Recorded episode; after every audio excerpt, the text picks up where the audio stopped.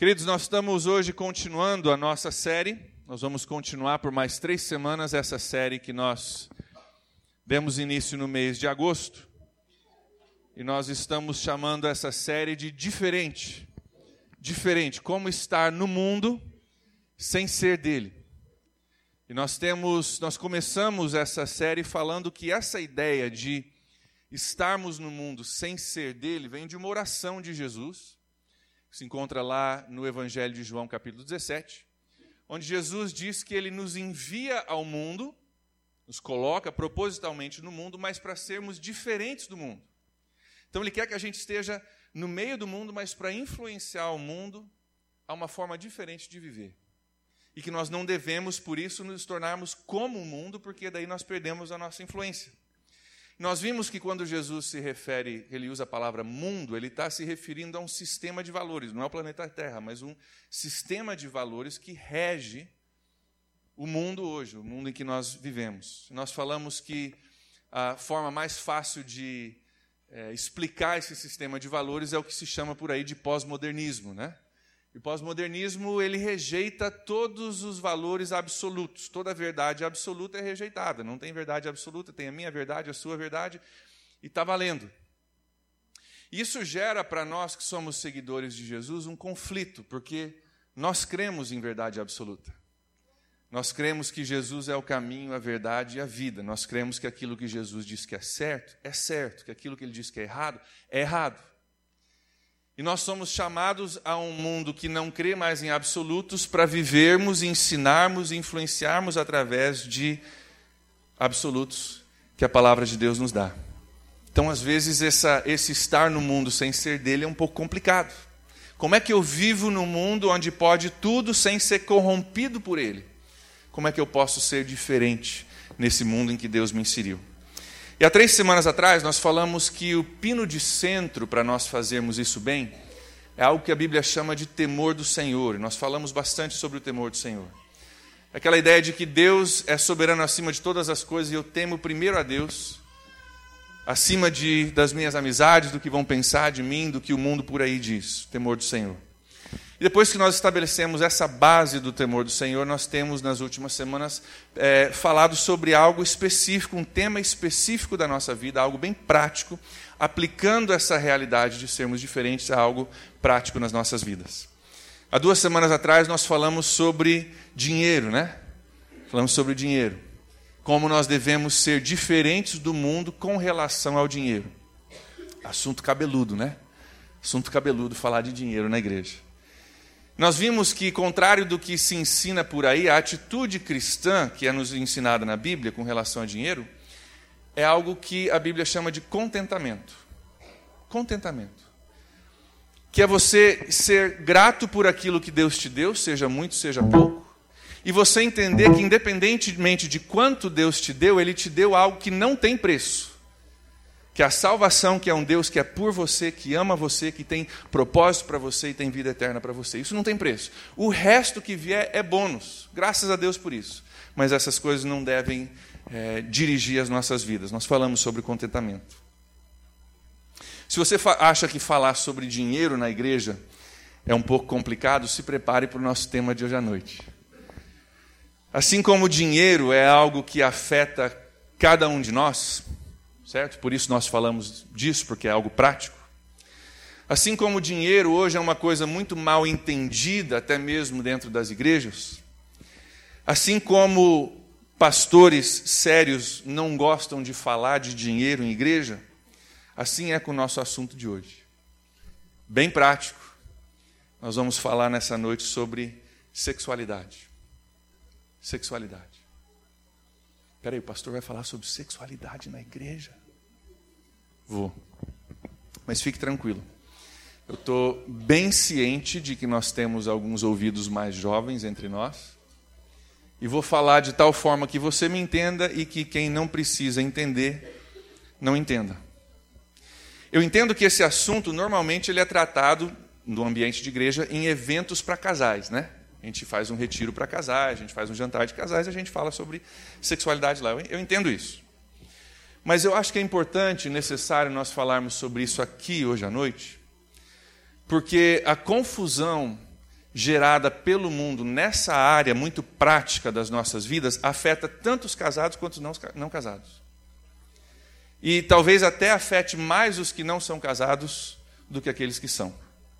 Nós não podemos achar que levando casais para um retiro de casados e lá falando sobre sexualidade que nós vamos ter falado com o nosso público-alvo. Acho que hoje em dia todos nós somos alvos de uma distorção da sexualidade que eu quero falar um pouco contigo nessa noite. Nós precisamos falar sobre sexualidade porque eu acho que provavelmente não há área das nossas vidas que tenha maior distorção da verdade do que essa área. Dinheiro tem distorções, outras coisas nós vamos falar nas próximas semanas tem distorções, mas sexualidade tem uma distorção muito grande. Até com relação aos mais novos no nosso meio, esses ouvidos com os quais nós vamos ter cuidado, a gente pensa que não são expostos a isso, não, não, não entendem isso ainda, mas se você for ouvir algumas conversas na escola, você vai descobrir que já são expostos a uma idade muito tenra e o que estão aprendendo e ouvindo, é, normalmente pegando nas entrelinhas, não é saudável não é saudável, não é correto. Nós precisamos entender a vontade de Deus para que nós possamos ser diferentes do nosso mundo ao nosso redor. Hoje em dia, seja você casado, solteiro, homem, mulher, jovem ou não tão jovem, nós somos bombardeados com uma distorção nessa área das nossas vidas. Sabe por quê? Tem uma qualidade de Deus que o diabo não tem. Várias qualidades, mas essa é uma das grandes. Só Deus pode criar. Só Deus cria algo do nada. E Deus criou a sexualidade. Como o diabo não pode criar, ele pega as criações de Deus e ele distorce elas. Você vai ver isso em todas as áreas da vida. Deus cria algo lindo, maravilhoso, o diabo vai lá e ele distorce essas coisas, ele perverte aquilo que Deus criou. Vamos já entender isso de cara, falando sobre esse assunto, que Deus criou algo maravilhoso quando criou a sexualidade humana. É algo santo, é criação de Deus para o nosso usufruto, é presente de Deus, e quando isso acontece e é expressado dentro de alguns parâmetros que Deus nos dá, é uma coisa linda, é algo santo, é algo maravilhoso, criado por Deus. Graças a Deus por isso.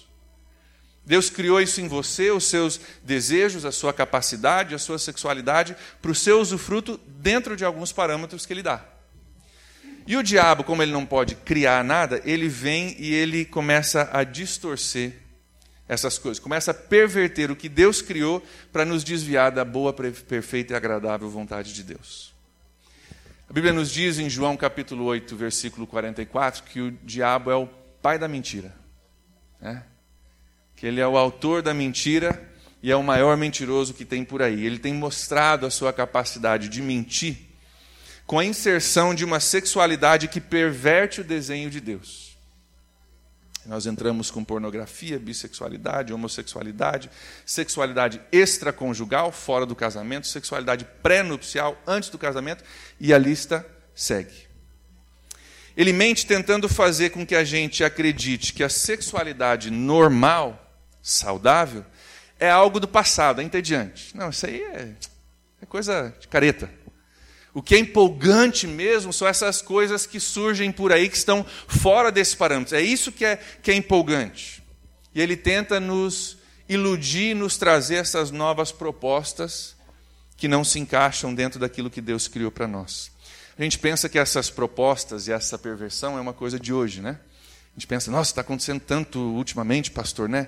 A gente ouve de, de novas propostas e novas coisas por aí todo dia, mas na realidade, a perversão da sexualidade é uma coisa que já existe, já existe há muito tempo e existia já no, na época do Novo Testamento. Na época de Jesus, na época dos apóstolos, isso já existia, porque toda cultura que não conhece a Deus ou se distancia de Deus acaba pervertendo a sexualidade. Pode olhar toda a história humana.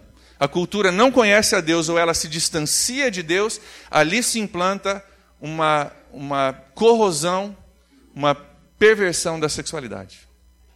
Não era diferente na região de Corinto, uma cidade que hoje fica na Grécia, que era uma das grandes cidades na época de Jesus e dos seus apóstolos.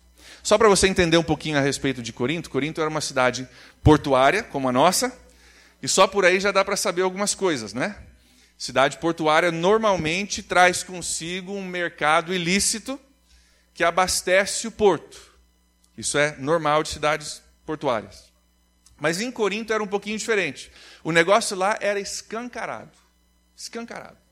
Corinto, na época de Paulo, era conhecida mundialmente por ter um templo lá a uma deusa grega chamada Afrodite, que era a deusa do amor, e era conhecida mundialmente pelo tamanho do templo e o que rolava lá.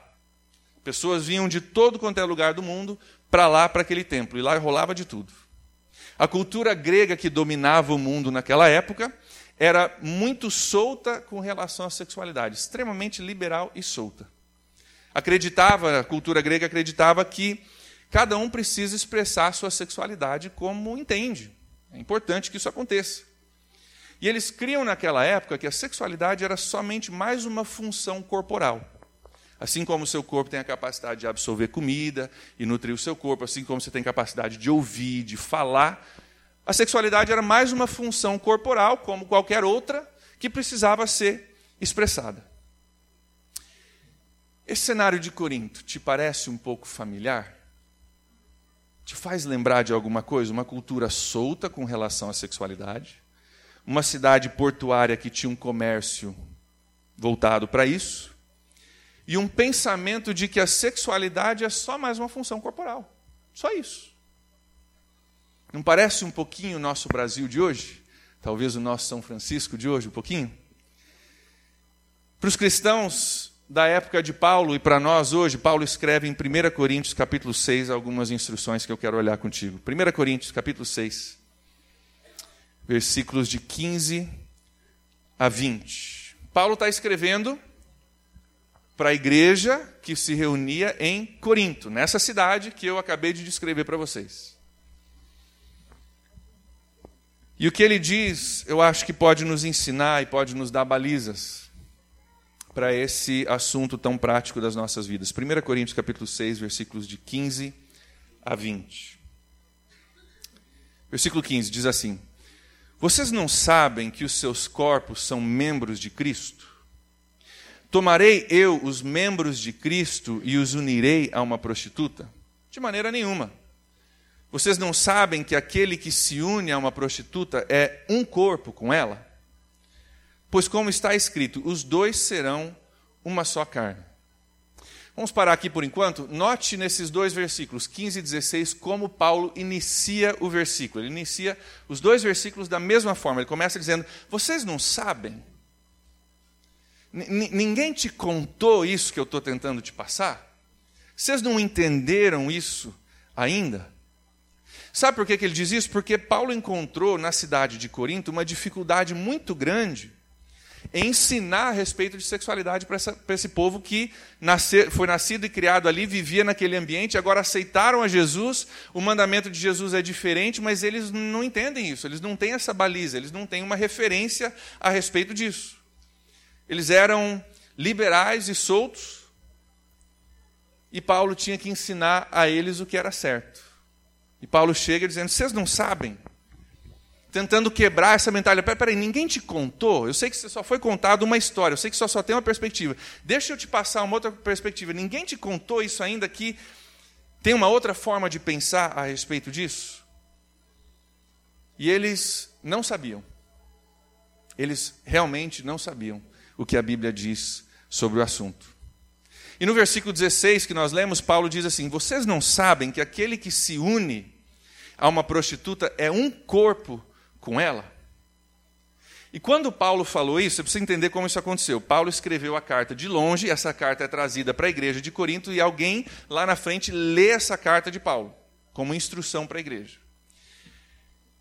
Eu creio que se nós estivéssemos presentes naquela igreja quando esse versículo de Paulo foi escrito, a gente ouviria aquele, aquela conversazinha assim, né? Todo mundo conversando. Mas peraí, peraí, o que ele falou? Eu não entendi. Será que ele falou direito? Acho que ele está errado tinha um zum, zum, zum acontecendo, porque o que o Paulo diz no versículo 16, ele pega o conceito de sexualidade do pessoal de Corinto, ele vira de cabeça para baixo. Vira de cabeça para baixo. é que o pessoal de Corinto eles tinham caído numa mentira, numa distorção que muitos de nós hoje caímos também com relação a esse tema. Eles tinham caído numa mentira que o diabo usa até hoje em nós, que diz o seguinte: que a sexualidade é algo limitado ao físico. Uma coisa física. E os coríntios, os coríntios criam nisso e criam como muitos creem hoje. se ninguém se machucar, se for consentido, se não tiver nenhum problema, está valendo. Aconteceu, aconteceu, terminou, terminou e segue o baile. E daí Paulo solta essa bomba nesse versículo 16. Ele diz: Vocês não sabem que aquele que se une a uma prostituta se torna um corpo com ela? Peraí, Paulo, peraí, peraí, peraí. Ninguém está falando de unir nada aqui, não. Aonde você veio com essa ideia de unir um só corpo? Não tem nada a ver com isso. Foi um negócio que aconteceu, foi físico, foi rápido, aconteceu e acabou. Não, não, ficou lá. Aconteceu. E Paulo diz: não, não, não, não, não, não. Ninguém te contou? Vocês não entenderam ainda que quando alguém se une, se torna um só corpo? Você está caindo numa mentira do diabo, você está acreditando numa mentira do diabo e você não entendeu ainda que não é assim como você pensa que é. E para fundamentar o argumento dele de que o negócio é mais sério, ele puxa um texto lá do livro de Gênesis, a primeira vez que a Bíblia menciona a sexualidade entre Adão e Eva. Ele diz: os dois se tornam um só corpo. E vocês não entenderam isso ainda, os dois se tornam uma só carne. Ele solta essa bomba e o entendimento do pessoal de Corinto vira de cabeça para baixo. Ao contrário do que vocês foram ensinados e das mentiras que o pai da mentira criou em vocês, a sexualidade não é somente física, é mais profundo do que isso. Os dois se tornam uma só carne. Não sou eu que estou dizendo, é Paulo.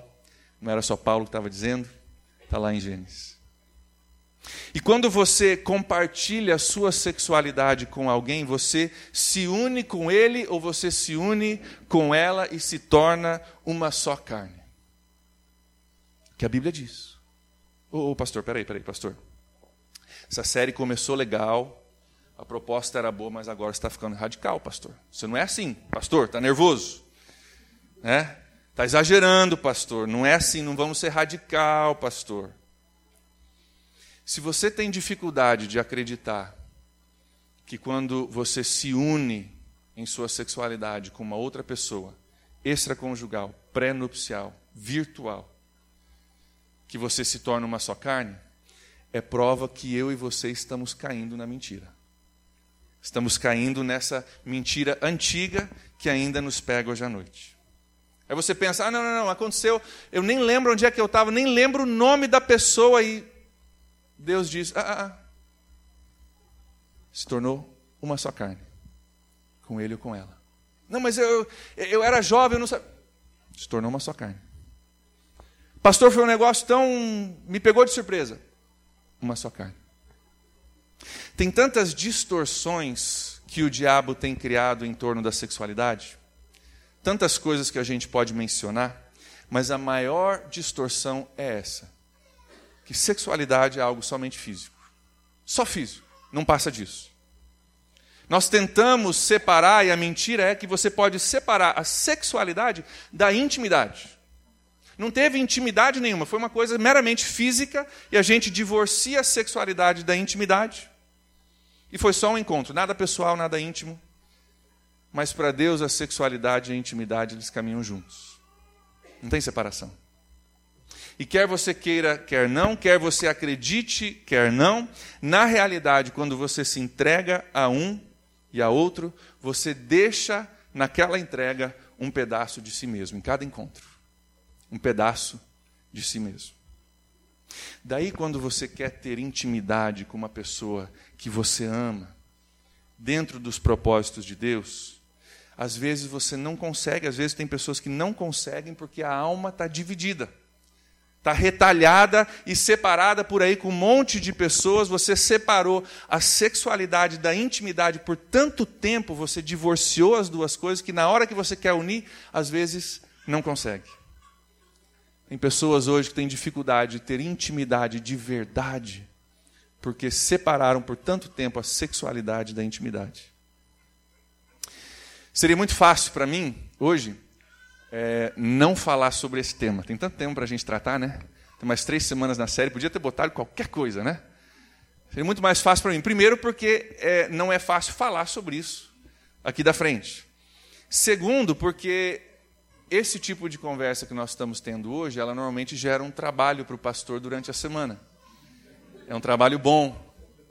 É o trabalho ao qual Deus me chamou. Mas normalmente, depois dessas conversas, pessoas começam a procurar ajuda. E a intenção é essa também. A intenção é que nós possamos balizar a nossa vida com relação a isso e também consertar algumas coisas se for necessário.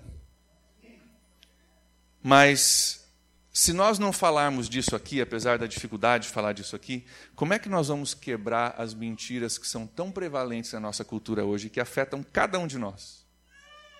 Jovem, velho, casado, não casado, cada um de nós somos bombardeados com mentiras diariamente. Como é que nós vamos separar aquilo que é palavra de Deus e aquilo que é mundo se nós não falarmos sobre isso. Como é que nós vamos ser diferentes da cultura ao nosso redor se às vezes nós nem enxergamos o quão cegos e iludidos nós estamos? Porque é tão. Nos rodeia de uma forma tão forte que a gente nem sabe. Daí você encontra um versículo desse que Paulo disse e diz: não, não, não, radical demais, radical demais. E a gente começa a descobrir que eu estou começando a cair na mesma mentira daquela antiga mentira do diabo. É, se você nos visita nessa noite, a gente não fala sobre assunto cabeludo assim toda semana, tá? É bom você saber disso. Poxa, caramba, cheguei na igreja, o pastor estava falando sobre um negócio doido. A gente não fala sobre isso todas as semanas, mas, mas, se você nos visita, é importante você entender isso. Nós cremos que o cristianismo não é uma religião desconexa do nosso dia a dia. Se cristianismo fosse o cara lá de cima, Deus lá em cima, eu honro ele e tal, mas ele é desconexo do meu dia a dia, a gente não precisava falar sobre isso. Mas como nós cremos que o cristianismo não é uma religião, e sim um estilo de vida que afeta o meu dia amanhã, segunda-feira, nós temos que falar sobre isso. Então não é fácil falar, mas quando a gente precisa falar de coisas cabeludas, a gente também não foge da raia, não principalmente quando essas coisas nos afetam tão profundamente como o tema dessa noite. Paulo continua na sua carta aos Coríntios, no versículo 18, dizendo o seguinte: Fujam da imoralidade sexual. Note que Paulo não diz, tenta evitar, se der, né? É, seria bom se você não fizesse isso. Eu sei que todo mundo faz, a maioria faz, mas né, tenta não fazer. Paulo usa uma palavra: fujam. Fujam. Corre e não olha para trás. Fuja. E aí ele dá o motivo, olha a continuação do versículo 18. Motivo para você fugir. Todos os outros pecados que alguém comete, fora do corpo os comete. Mas quem peca sexualmente, peca contra o seu próprio corpo. O que Paulo está dizendo aqui é que o pecado sexual ele é como nenhum outro pecado. Peraí, pastor, de onde você tirou isso? Da Bíblia. Todos os outros pecados que alguém comete, fora do corpo, os comete. Mas quem peca sexualmente, peca contra o seu próprio corpo. Todos os outros pecados estão numa categoria, mas o pecado sexual ele está em outra categoria. Não quer dizer que se você peca nessa área, é, o perdão de Deus não é suficiente, que Deus te ama menos, que você é pior do que alguém que peca em outra área. Não é isso. Mas olha o que ele diz: quem peca sexualmente peca contra o seu próprio corpo. O que Paulo está dizendo aqui, eu creio que quando você peca sexualmente, você peca contra si próprio. Então não é só um pecado como eu, eu menti e, eu, e, nesse mentir eu pequei contra o meu irmão, a minha irmã. Eu pequei com alguém e em cima disso eu ainda dei um tiro no pé. Então eu, eu cometi algo para com outra pessoa, mas além disso eu dei um tiro no meu próprio pé. Porque afinal nós estamos aprendendo hoje, a sexualidade não é algo só físico. E quando eu peco nessa área, eu separo a sexualidade da intimidade, e um dia, quando eu tiver, quiser ter intimidade, eu não consigo, porque eu não sei mais expressar a minha sexualidade com intimidade dentro do ambiente de aliança. É mais ou menos parecido com isso aqui, ó. A energia elétrica é uma benção, né? Quem é que não gosta de ter energia elétrica hoje em dia? É, a gente consegue é, ter um chuveirinho quentinho, é gostoso, né? No, no inverno, é bom demais. Você consegue assistir, pensa só, as Olimpíadas, a gente só consegue assistir as Olimpíadas aqui de São Francisco por causa da eletricidade. Sua televisão, né, as câmeras, tudo que funciona por causa da eletricidade. Né? A gente chega em casa com fome, quer esquentar aquela comidinha, põe no micro-ondas, né, 30 segundos, um minuto, está resolvido o nosso problema. Né? Energia elétrica é uma bênção, é uma coisa muito boa, é algo que Deus nos deu. Aí você diz, pô, pastor, peraí, não, foi Thomas Edison que descobriu a eletricidade. Eu sei, calma, eu sei. Ele descobriu, mas Deus nos deu a capacidade de descobrir a eletricidade, nos deu a capacidade de capturar essa eletricidade e de fazer com que ela seja beneficial para nós. E faz uma diferença muito grande, né? Pensa só no acesso à internet. Tem gente hoje que vai a qualquer lugar, se não tiver Wi-Fi, o cara fica doente, o cara passa mal, sobe pressão, tem que chamar a ambulância, porque não tem Wi-Fi. Né? A eletricidade é uma coisa muito poderosa, muito beneficial. E nós medimos o poder da eletricidade em uma das formas que a gente mede através de volts, né? Tem um poder muito grande, não tem? 220 volts de poder, muito grande. E esse poder não vai me trazer nenhum mal, desde que haja alguns elementos. Isolamento, desde que o positivo e o negativo não se encostem, desde que tudo esteja de acordo com o padrão que é dado para a nossa segurança para nós usarmos algo poderoso com segurança. Sabia que a nossa sexualidade é assim? Sexualidade é algo poderoso, dado por Deus para o nosso benefício. Presente de Deus. Presente de Deus. Desde que sejam observados alguns padrões de segurança.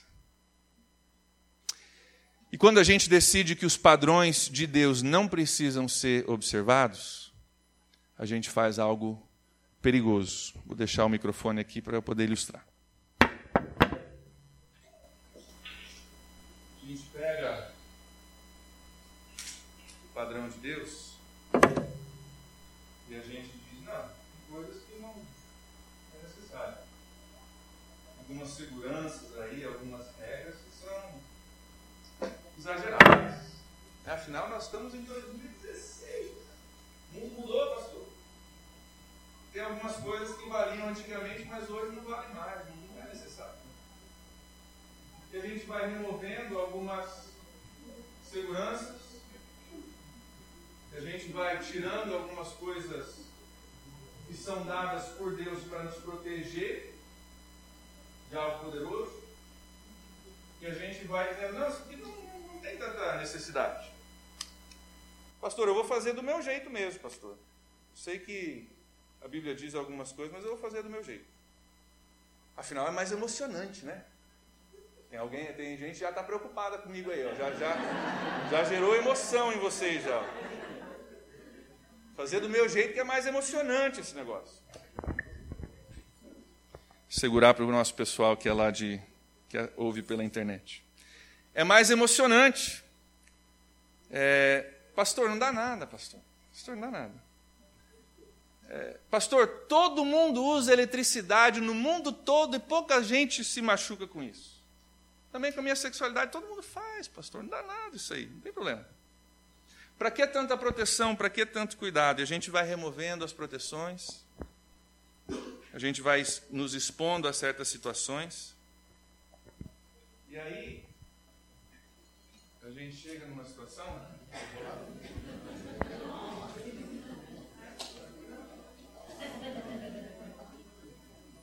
onde a gente remove.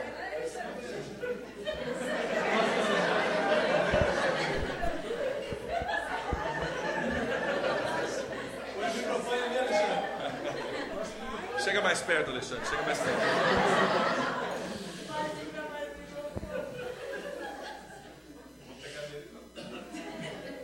E a gente remove alguns padrões de segurança dados por Deus, para que isso que é tão poderoso e tão beneficial possa ser usado do jeito que a gente quer. É mais emocionante, não é? Eu vou fazer do meu jeito, pastor. Não precisa tanta coisa. Para quê? Tinha, uma borracha, em cima da borracha tem outro negócio de papel, daí tem outra borracha dentro. Com... Para que tanta coisa, pastor? Temos um voluntário para vir pegar na ponta desse fio? Tem alguém não? Ninguém. Por que não?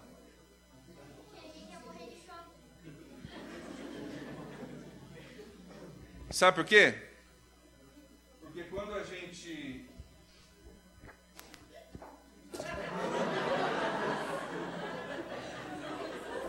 Boa. Essa não foi combinada, mas foi boa.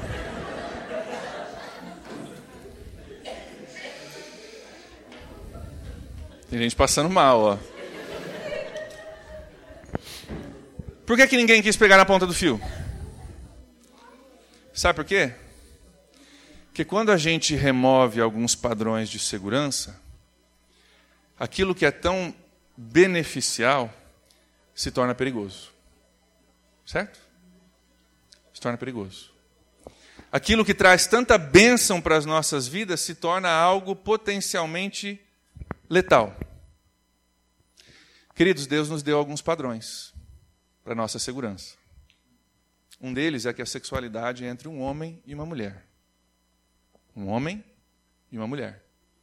Se preparem que a pressão disso vai aumentar no nosso Brasil, já está aumentando no mundo, nos Estados Unidos já está pegando feio. Outro padrão é que essa sexualidade deve ser expressada dentro e somente dentro do casamento, onde há uma aliança que possibilita intimidade e sexualidade juntos. Quando quebramos essa aliança, nós não quebramos somente uma aliança com o nosso cônjuge, se você é casado, mas até mesmo se você não é casado, a gente quebra uma aliança com Deus. A gente pega aquilo que Deus nos deu, a gente arranca todas as proteções e diz: Não, vou fazer do meu jeito. Tem outro padrão de segurança que Deus nos dá. Que toda distorção, homossexual, bissexual, extraconjugal, pré-nupcial, virtual, está fora dos padrões e custa caro. Custa caro. Ah, pastor, não é bem assim não, pastor, não é bem assim não. É... Pastor está pegando pesado um pouquinho. Gente, é muito mais sério do que a gente imagina. Olha o versículo 19 comigo. Paulo, mais uma vez, abre o versículo com a frase que já se tornou famosa para nós: Acaso não sabem que o corpo de vocês é santuário do Espírito Santo? Vocês não entenderam ainda? Ninguém te falou que o teu corpo ele é santuário, é templo do Espírito Santo? E eles não sabiam, o pessoal de Corinto não sabia. Eles pensavam assim: meu corpo é meu corpo. Deus está lá em cima. Não tem uma coisa a ver com a outra. Então, se eu fizer alguma coisa errada com o meu corpo, eu venho para a igreja, eu peço perdão para Deus que está lá em cima a respeito do meu corpo, está aqui embaixo e está valendo. E mais uma vez, Paulo vem e pega esse conceito e vira a cabeça deles de cabeça para baixo. Diz assim: o seu corpo não é só teu corpo, ele é templo do Espírito Santo. Sabe aquela passagem lá em Apocalipse, alguns vão saber de uma abominação que vai acontecer futuramente no templo lá em Jerusalém? Tem um momento apocalíptico onde é, vai acontecer uma abominação no templo, que eu creio que vai ser reconstruído lá em Jerusalém. E esse momento marca o princípio de algumas coisas muito complicadas no nosso mundo. O templo que é sagrado vai ser difamado e dessacrado. Isso é uma coisa ainda no futuro, mas sabia que todas as vezes que nós vivemos a nossa sexualidade fora dos padrões, padrões de Deus, nós dessacramos o templo de Deus? Toda vez que nós fazemos isso, nós dessacramos e difamamos o templo de Deus. ele termina o versículo 19 dizendo: Vocês não sabem que vocês não são de vocês mesmos. Ninguém te contou que você é templo do Espírito Santo. Ninguém te contou que teu corpo não é teu mais. Não é mais teu. Afinal, Deus não habita em prédios. Nós falamos sobre isso aqui. Né? Nós chamamos esse prédio de igreja, mas esse prédio é um prédio. A igreja somos eu e você. E quando eu uso a igreja, o meu corpo, o templo do Espírito Santo, de uma forma errada e fora dos padrões de Deus, eu estou dessacrando o templo, a igreja de Deus. Paulo deixa isso muito claro nesse texto. Vocês são templo do Espírito Santo. Vira o conceito dele de cabeça para baixo. E agora, pastor? E agora? Versículo 20. Paulo nos dá a resposta. Graças a Deus ele expõe o problema e ele nos dá a resposta também. Olha o que ele diz: Vocês foram comprados por alto preço. O preço que Jesus pagou na cruz por nós não foi pouco. Vocês foram comprados por alto preço. Ele termina dizendo o seguinte: Portanto, por isso, porque vocês foram comprados por alto preço, glorifiquem a Deus com o seu próprio corpo. Glorifiquem a Deus com seus corpos porque seus corpos não são seus, são templos do Espírito Santo. Então glorifique a Deus no templo que Deus te deu. Como é que eu faço isso, pastor? A gente faz isso entendendo que sexualidade é presente de Deus para ser usado dentro dos parâmetros de segurança de Deus. A gente faz isso entendendo que sexualidade não é algo meramente, estritamente, somente físico. É muito mais profundo do que isso. Se você não concorda, não argumente comigo, argumente com a Bíblia. Como é que eu faço isso, pastor? Eu faço isso entendendo que o meu corpo não é meu, é templo do Espírito Santo. E por isso eu busco glorificar a Deus no meu corpo, na minha sexualidade, vivendo a minha sexualidade como bênção de Deus, mas dentro dos padrões que Deus nos dá. Queridos, a pós-modernidade diz que a verdade é aquilo que eu sinto. O pós-moderno, ele não aprende a verdade, ele não raciocina a verdade, ele sente a verdade. Mas, pastor, estava tão certo. Pastor, como é que pode ser errado se estava tão certo? Eu sinto que aquilo é correto, então eu faço. Como é que você pode me dizer que está errado? O cristão não pode ter o mesmo pensamento. Não pode. O cristão entende que se eu quero experimentar a boa, perfeita e agradável vontade de Deus, eu preciso renovar minha mente com relação à minha sexualidade. Preciso renovar minha mente. Queridos, na área de sexualidade não tem como você acreditar nas mentiras e nas distorções do diabo e experimentar a boa, perfeita e agradável vontade de Deus. Ou é um ou é outro.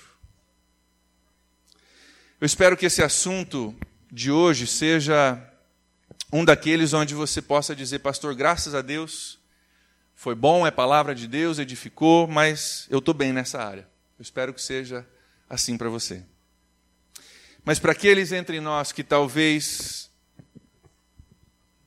não estejam bem nessa área, eu quero te convidar hoje a você renovar sua mente com relação àquilo que você tem acreditado, entendido, mudar o seu comportamento e renovar o seu compromisso hoje de glorificar a Deus com seu corpo. Feche seus olhos comigo.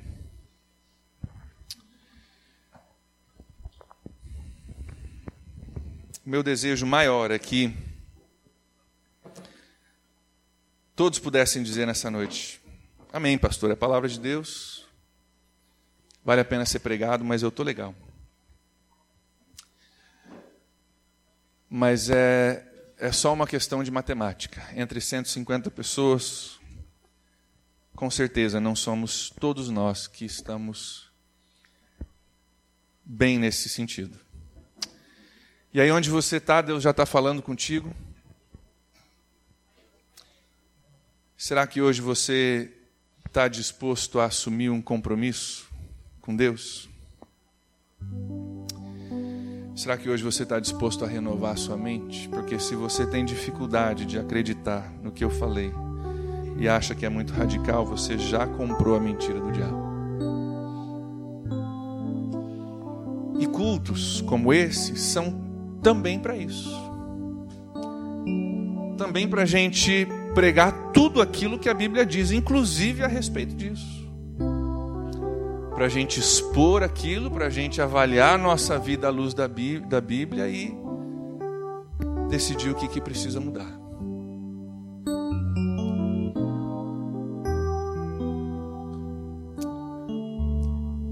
Não seria um ato de amor eu passar por cima disso para com vocês.